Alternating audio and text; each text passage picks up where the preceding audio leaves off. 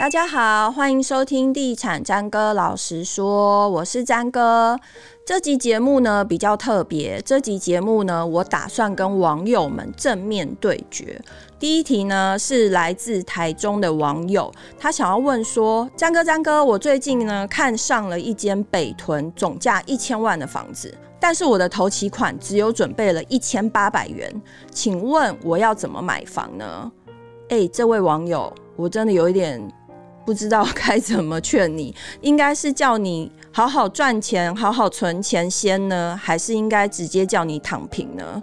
呃，这个问题我们先不顾虑它，我们来进行下一题。来自台北的网友呢，小辣妹，她问说：詹哥，詹哥，我跟我男朋友最近想要一起在台北买房，请问一下，我们第一步应该先做什么？在这里，詹哥只能告诉你，第一步就是希望你们感情要先稳定，然后呢，再来想之后买房的事情。建议情侣还是先结婚再买房，会是一个比较保险的步骤。好啦，以上这些问题呢，其实都是我虚拟出来的，应该没有办法击中广大购屋族的心声。那不论如何呢，地产詹哥老实说，这个节目即将要三周年了。在三周年的特别节目之前，我们希望网罗广大购物族们的疑问。不管你的问题呢是比较高明，还是比较复杂，还是比较紧急，你在线等，都欢迎你在 ETtoday 房产云的粉丝团，或者是地产詹哥老实说的 YT 节目下方，或者是你也可以在我的 IG 提出你的疑问，在。三周年的特别节目当中，一次帮大家解答，欢迎大家来留言喽，詹哥等你哦。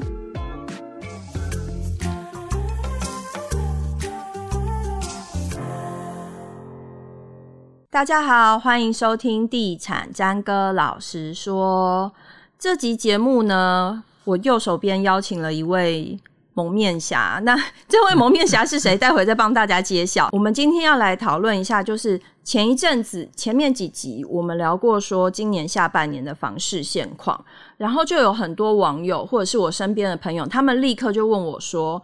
那你告诉我，下半年房市现况，既然是如大家所说的会有一点冷淡的话，那到底应该选前买房呢，还是选后买房好？但其实这个问题，我个人觉得要太直接的回答有一点决绝。那欢迎在 FB 拥有粉丝专业阿宅双硕士地产顾问的阿宅到我们节目里面来，因为我们选我们在节目之前已经讨论过很多次，到底要叫他什么名字，但是后来我想说，还是先把他的粉丝专业念出来，那他应该不是叫阿仔，有人说他是地产宁采臣，是地产宁采臣吧？对，那个倩女幽魂，虽然有点年代感。好，主要是因为他的造型是他 always 罩着一个面纱，但是他讲到激动处他会先开啦。各位朋友，大家好，还有张哥好，嗯，呃，我是阿仔，那 这么快就先开了？对对对，因为我们那个开场其实大家都讲一下，然后、就先开，嗯，好。那呃，今天谢谢那个张哥邀请我们上节目。嗯、那因为我比较陌生啊，我想还是大家先跟大家自我介绍一下。刚刚、嗯、的那个 Facebook 的那个粉丝专业，张哥已经帮我介绍过。嗯、那如果觉得名字太长，其实只要查阿宅地产就查得到了。嗯。那我本身的 background 是呃正大地震还有气管呃两个硕士毕业的。嗯、那本身也有拥有不动产经纪人还有 CSI 呃就是证券投资分析人员、证券投资分析师的这个证照。那过去曾经在知名的房仲做过估价，那也在 NPL 呃台湾金联这边也有做过，那也在呃人寿公司的不动产投资部做过，那也在银行待过，嗯、那所以我整个二十年的一个工作经验，大概就是在房地产业跟金融业。嗯，好，好，主要是有一些网友常会说，哎、欸，你们老是邀请的都是那些房市专家，一点都不接地气。那因为现在短影音很红嘛，那我是某天在浏览这个 Facebook 的时候看到阿宅的短影音，我觉得非常深入浅出。那首先呢，我们从一些过去，比如说我们上一轮的总统大选，来看看这个房市的表现，到底选前跟选后是有什么样的差异？好，嗯。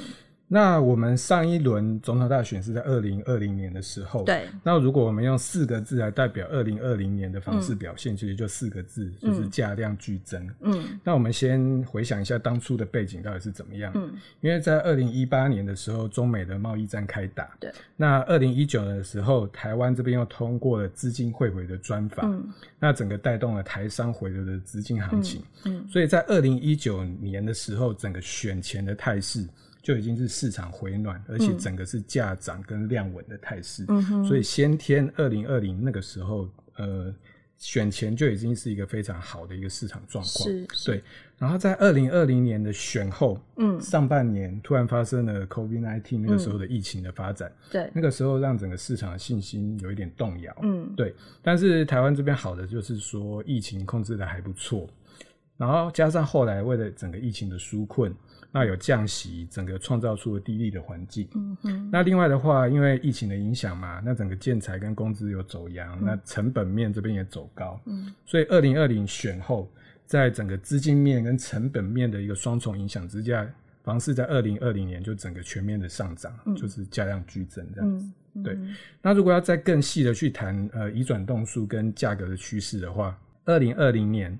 选后，全台湾的买卖移转栋数是三十二点六万，嗯，那已经是连续四年的走阳，嗯，而且已经创下了七年以来的新高。嗯哼，那相较选前二零一九的三十万栋，整个年增率达到了八点六趴。嗯，那就价格这边呢，二零二零年第一季的全台湾的住宅价格季指数是一零四点六九，然后不断的逐季上升，逐季上升。到第四季的时候呢，指数已经到一零八点一七了。嗯，不仅是每一季上涨，也较选前的前一年，整个也都是上升的走势。嗯。所以就回归到刚刚讲，就是整个价量剧增。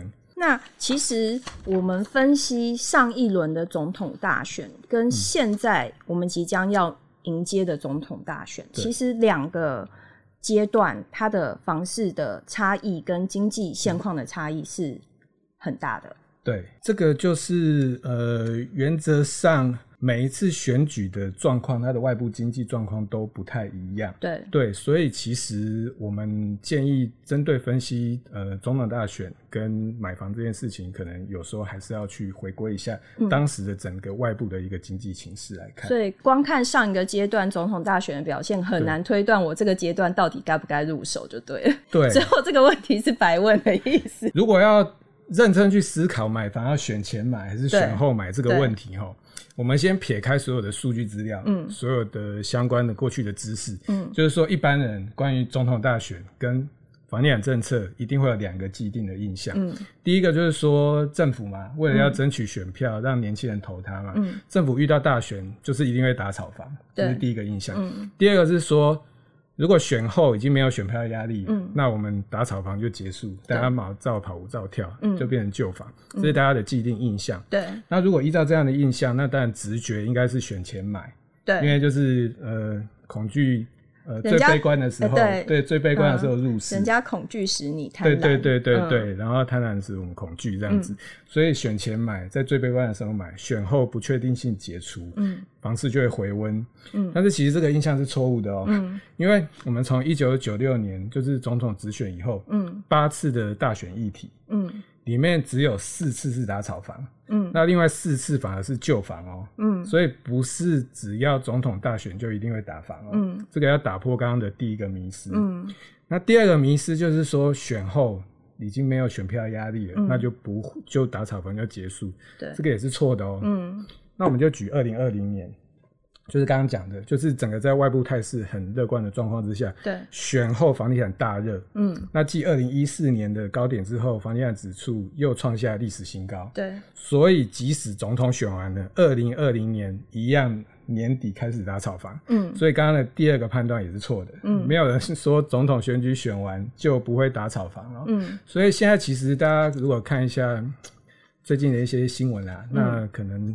呃，各个专家当然有自己的判断，可是大家可能就会觉得，哎、嗯欸，明年不确定性结束，选后就不会打了嘛？可是也不一定哦、喔，嗯、没有人说 政府就我就一定不会打了、喔。嗯、我想这个东西应该要稍微的再考虑一下。是，那如果真的单纯讲选前买房的优点，嗯，第一个优点是说选前买房通常呃那个时候房市是观望气氛比较多，对对，市况比较冷。嗯，那通常为了促销买房，可能会有比较多的优惠。嗯，那如果即使房价没有让利嘛，嗯，它可能也会有一些其他的促销，或者是有溢价空间。对，比如说像最近代销今年嘛，就有抽提出一些抽 Lexus 啊，嗯，还是千万购物金这样的活动，嗯，这是选前买的一个优点。是，对，但是。呃，缺点也是选举本身就是有不确定性的，因为台湾它有地缘政治的风险嘛。对、嗯。比如说前天就突然一百多台军机来中心这边绕一绕啊，史上的记录，所以今年到明年。会不会发生某些擦枪走火的状况？这事情完全不可知。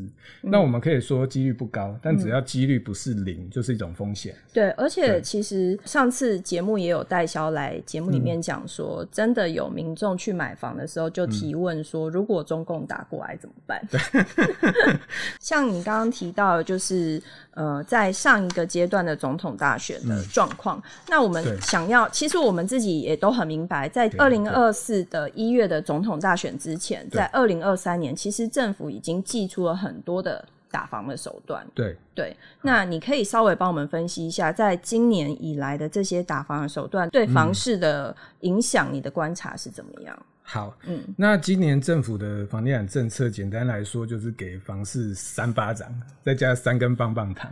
对。对，嗯、那三个巴掌就是打炒房的措施嘛。然后、嗯、我想大家您的观众应该都很清楚，嗯、就是平均电源条例今年的修正啊，对。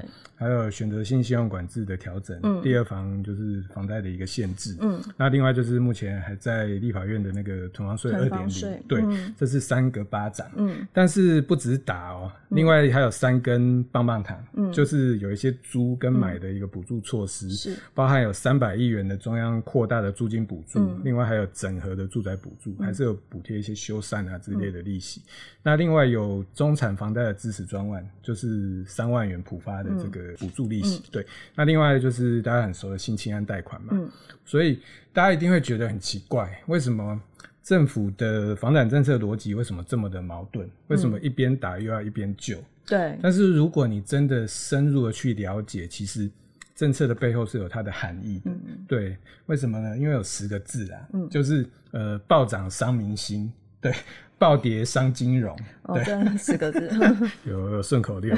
因为房产暴涨这个缺点，当然大家都很熟嘛，嗯、就是年轻人买不起房啊，整个产业的资源错置啊，台湾没有办法产业进化，啊，嗯、所以房价暴涨的缺点大家都知道。对，但是房价暴跌也有。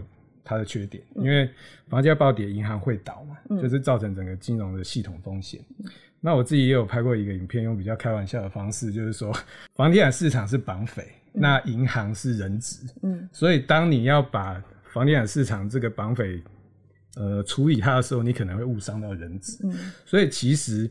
政府的房地产政策，它必须要在整个打房跟旧房之间要有一个很微妙的平衡点，因为它必须不能去伤及到银行。因为当然政府不希望你房市整个暴涨到大家无法支撑，但也不希望造成系统风险嘛。嗯哼。所以今年又用新青安这边稍微稳住了它，所以整个还没有开始跌。嗯。对，所以目前的状况就是盯在那里。是。对。好。我们刚刚分析了上一轮的总统大选的现况，嗯、以及这一轮总统大选的现况。对，那我们要直接切入主题，就是以目前的房市现况来看，嗯，你觉得选前买有优势，还是选后买比较有优势？好，嗯，那这个回归到我们刚刚的一个推论嘛，嗯、就是说，其实选前选后买。还是要看当时的整个房地产的市况。嗯，那我们先来判断一下今年目前房地产市况的一个可能发展状况。嗯，那我们常常私底下在开玩笑，就是说不要看市场说了什么，嗯、要看市场实际上做了什么。因为卖西瓜的老板不会说自己的西瓜是不甜的嘛。对。所以我们可能看到的一些所谓的行业专家，难免会有一些行业的立场。嗯。对，但是这个状况之下，我们就看一下市场实际发生了什么。嗯，那我们回归到上一波的房市最高点，大概是在二零一四年。嗯，那隔年的时候，房市就反转向下。嗯那我们来看一下，在那个狂欢的前一夜，就是在最高点二零一四年的前一年，二零一三年发生了什么？当时曾经发生了三个征兆。嗯，第一个是地上权的产品大热。嗯，为什么呢？因为当你土地的取得成本太高，那房价没有办法支撑，嗯，那建商就会开始对取得成本比较低的这种地上权土地产品原料比较有兴趣。嗯，那二零一三年的时候，整个地上权的标托率那个时候高达四十四点九趴，那个时候的标托权利金是创当时的记录的，嗯，这是第一个征兆，地上权产品大热。嗯，那第二是海外的房地产热销。嗯，对，因为当你政府的房地产管制太多，嗯，资金就跑了。嗯，那有钱人他们脑袋总是比较动得比较快，对，所以这个是第二个征兆。当时二零一三年的海外房地产也是整个是热销的。嗯，那最后一个征兆就是推案的金额创了新高。嗯，那依据住展杂志的资料，二零一三年北台湾的全年案量是达到一点三四兆，嗯，是当时的史上最大量。嗯。但是当你整个推案量爆炸，后面就会有超大的卖压，嗯，所以我们就会说这是一个最后的烟火，嗯。那我们观察去年到今年的房市状况，其实有一点类似像二零一三到二零一四的状况。嗯。我们在看地上权、海外房地产跟推案量，也都出现了类似的状况，嗯。第一个地上权的部分，地上权的标托，它创了十二年的新高。它几乎比比都标托，哎。对，就是呃，媒体的标题是二零二二年是地上权的丰收年，嗯，那标托率达到六十点九八，这个创了二零零一年来的新高，哎、嗯欸，这是第一个相同的征兆。嗯，那第二是海外的房仲加速创了历史新高，嗯，就是二零二二年的第二季。海外的房地产中介家数高达五百零五家，嗯，那这个也是二零一一年 Q one 从有统计以来的十二年新高。哎，嗯欸，这个又是第二个巧合。嗯，那第三个巧合就是推案总销，哎，欸，又创新高，推案总销创了三十年的新高。嗯，国泰房地产指数这边有提到，二零二二年整个房价因为高涨嘛，推升了整个全年的推案金额。是，对，它创了一九九二年以来的新高。就是连五九一的数字都是说，二零二二年大概到了一点九兆。对对，所以这三个征兆会让我们心里有一点害怕，嗯欸、是不是要遇到当时的那个反转的狂欢的前一夜的状况？嗯，那这是第一个市场征兆。那另外我们再回归到政府的政策面的部分，嗯、打房到底会不会生效？哈，其实它是多种政策加成以后的后果，不是。一个打房政策就会生效，嗯，所以我们都会说打房政策是一个组合拳啦。嗯，那我们还是举二零一四来看，二零一四当时为什么反转向下？它其实是从二零一零年的选择性信用管制，二零一一年的奢侈税，嗯，二零一二年的高价住宅贷款规范，到二零一四提高房屋税，嗯，连打连打，各种政策把量打下去以后，价才跌。嗯，那今年也一样哦，政府从二零二零年刚刚就开始了嘛，就是二零二零年选择性信用管制，嗯。然后隔年又稍微修改，二零二一年房地合一二点零，到今年下手更重，就是平均地权修正跟囤房税二点零，所以政府又连打了好几年的这个组合拳，对，所以它会不会生效呢？如果依照过去的状况，是有可能生效，所以。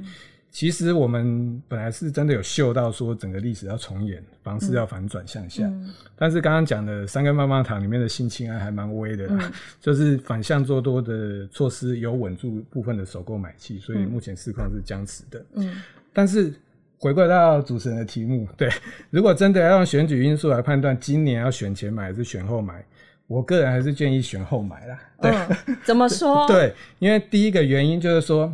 原本大家市场整体看跌嘛，嗯，那整个卖方的信心其实是很弱的，嗯，对，那所以大家都觉得我们选前买可以有价格优惠，嗯，但是政府你又现在好死不死，你又个新青安，现在卖方信心又来了，所以你选前要买到价格优惠的这个优势就慢慢没有了，嗯，所以你选前买并没有比较便宜啊，嗯，第二个是说还是依照这个所谓的技术分析，嗯。你知道那个量先价行的原则，如果市场要反转，量一定会比价先苏醒，也一定比房价先行。嗯，今年预计的买卖移转栋数会降到三十万栋以下。嗯，对，因为三十万通常是一个指标。对对，降到三十万以下，而且连续两年下降，嗯、也创了五年新低。嗯，所以以这样的量，就算明年要稍微好，也不可能。大举反弹，对对，所以真的回温也只是小涨，嗯，不太可能立即反向大涨。嗯，所以现在其实没有必要恐慌性的进场，嗯，你不用怕现在买，明年就会大涨哦。嗯，没有那么的可怕。嗯，所以其实我们就平常心来看选举这件事情。嗯，对，其实就哎、欸、喜欢的就买，那不用特别为了选举赶在选前买。所以你的意思是说，不要把选举当成一个分水岭，就对。对，因为刚刚讲了两个。都不存在啊，我们要比较便宜，嗯、啊，选货也不会大涨啊，是在急什么？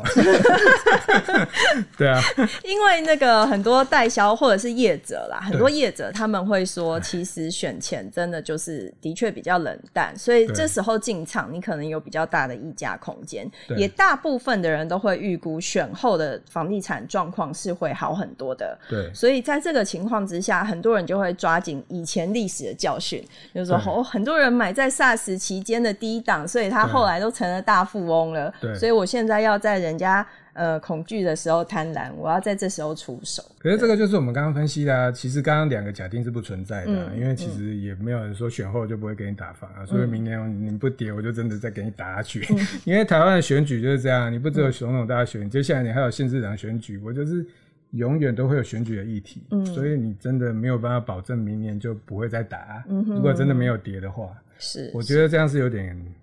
过于乐观。好，我们刚刚讲的是，其实它是一个时机点的问题，就是选前买还是选后买，它讲的是一个选举这个时机点。对，那依你个人的看法，你认为说买房这件事情，除了时机点，还要看什么？呃，我们把买房的需求还是回归到两种呃目的，嗯，第一个就是说你是自住还是投资。嗯，那投资的话，你要考量的是怎么样最大化投资报酬率嘛？对。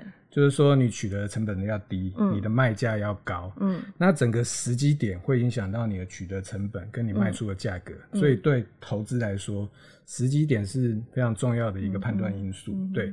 但是如果是自住的话，就不太一样哦，因为自住的话，你还是要满足到你的居住需求本身嘛，嗯，你到底喜不喜欢这个房子？你愿不愿意住在这个环境里？你愿不愿意在这个房子里看着你的小孩长大？嗯，这就是居住需求的本身，嗯，所以。时机点反而就是其次啦，嗯，因为买房就不是买菜嘛，嗯，因为大家如果平常有在看房，都会知道说，哎、欸，不是随时随地每个社区都有物件在卖啊，嗯，因为你喜欢的某个社区可能现在有卖，但是过不久就卖掉，因为整个社区的几十户、几百户不一定有那么多的流通啊。嗯、如果随时随地在卖，那就是投资客很多的，對，对，也不是那么好。你要当心那个社区。对，所以如果你坚持要买在最低点，你可能买不到你真的喜欢的房子，嗯，对。因为呃，我们就开玩笑说，就像谈感情嘛，你总不会等到聘金最便宜的时候，你才跟人家结婚吧？嗯、重点还是你喜欢他这件事情。嗯，嗯，所以回归到自住需求，如果有个社区离你跟你老婆的通勤地点很方便，那刚好距离长辈又很近，他可以帮你接小孩，嗯、那这个社区管理又很好，嗯、那不用考虑啊，就买啊。嗯，如果是适合你的社区，不用考虑你就买就对了。嗯，但是我们还是会自问自答，因为一定有人会说啊，如果。不考虑时间赔了怎么办？嗯，那在詹哥这边，我们就介绍一个从股神巴菲特这边学来的一个雪球购物心法。嗯，就是怎么样让自住买房的这个赔钱的几率降到最低。嗯，好。你要确定哦，你讲了这个之后，人家运用了，结果发现赔钱了，找你不要找我，找巴菲特，我是苏拉。好，好，没关系，大家可以先听一下我的逻辑啊。那回归到刚刚讲的，嗯，巴菲特曾经说过一句名言啊，嗯，就是说人生就像滚雪球，嗯，你只要找到湿的雪跟很长的坡道，嗯。雪球就会越滚越大，嗯，对，这是所谓的雪球理论。嗯，那其实自住买房也一样，如果你自住买房不要赔钱吼，也是做到三件事。嗯，第一个就是说要选对雪球。嗯，雪球是什么？雪球就是好的产品。嗯，那什么是好的产品呢？就是你的价格要适中，然后接手性要好。嗯。为什么要价格适中？因为如果你买了一个区域的新高，嗯，以后涨的幅度可能就不会那么的多，嗯，因为就像我们股票说的，就是低价股才肉比较多嘛。对，所以你不能买价格太高的。嗯，但另外同样的逻辑，你也不太适合买有装潢的房子啊，嗯，因为装潢这种东西就是落地就折旧，交到你的手上，其实装潢的折旧非常快，嗯，所以也不太适合买有装潢的。嗯，所以刚刚讲的价格适中是这个逻辑。嗯，那另外接手性好，就是说。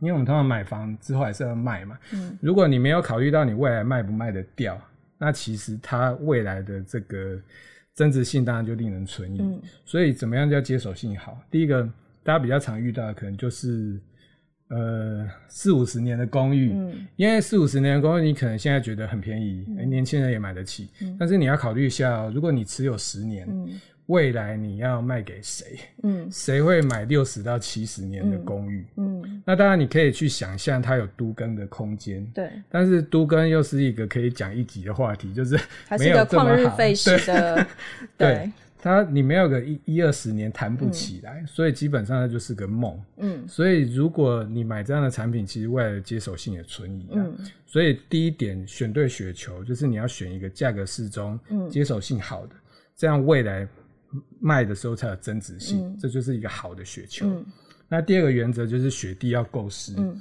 雪地是什么呢？雪地就是这个雪球发展的区域，就是县市，你买在什么样的区域？嗯。嗯那什么样的区域才是好的？那就是要有工作机会、人口持续流入的城市，嗯，这样买才会有人口红利。对。那第三个原则就是坡道要够长。什么是坡道？坡道就是持有的时间。嗯，因为我们用想象的嘛，雪球慢慢滚，然后越来越大。嗯，你如果没有给它足够长的持有时间，呃，它可能没有办法那么快的生效。嗯，那我们建议。持有时间起码要持有十年才卖，对、嗯，为什么呢？因为呃，以房市的景气循环来看，中短期有涨有跌，嗯，但是长期还是看涨的。对，以过去五波台湾房市的这个景气循环，嗯，它最短是七年，嗯，最长十二年，嗯，所以我们抓了一个大概一个平均值，嗯，就是十年，嗯，好，所以你只要持有够久，持有大概十年，你就可以跨越中短期的景气循环。避开中短期的景气波动，而且还可以避开房地合一税。对，这个就是我要讲，而且最实际的就是土地增值税跟房地合一税，嗯，这个本身节省掉的成本，嗯，像房地合一四百万的免税，这些东西其实都可以帮你有很大的一个利润的 cover 嘛。所以基本上刚刚讲自住买房，你只要选对雪球，买好的产品，雪地构思，选区域。坡道够长，持有十年，基本上这样买不太会赔钱。是，他真的赔，真的有赔去找巴菲特。而且十年以后才要找你。对，十年以后那个 找得到，谁知道十年以后我们在哪里？对对对，对，所以但是还是回归到刚刚的原则，嗯，大家可以思考一下，我们这样说的是不是逻辑性存不存在？因为其实整个房价就一样，它已经跟着通膨涨了，那你。短期市场的恐惧这些跟乐观，在长期都是一个微不足道的事情。嗯哼，对，嗯。所以其实总结今天的节目啊，嗯，选到底选前买还是选后买好？其实它并没有结论，对不对？就是选选举这个，它不应该是一个你拿来斟酌要不要买房的一个关键。对，因为刚刚我们也讲过嘛，就是说两个变数之间是其他的变数都不能改变，因为你外部的政治状况、嗯、经济状况都不一样，怎么比？谁知道明年选完会怎么样？对对对。好了，呸呸呸！希望国泰民安。好，今天谢谢阿宅到节目帮我们分析了有关于那个网友提出来的问题，选前买还是选后买比较好？虽然阿宅有建议大家选后买，但是选举这个不应该是大家。考虑那要不要买房的一个关键点啦，还是希望大家多参考多比较。谢谢大家，谢谢，拜拜。拜拜。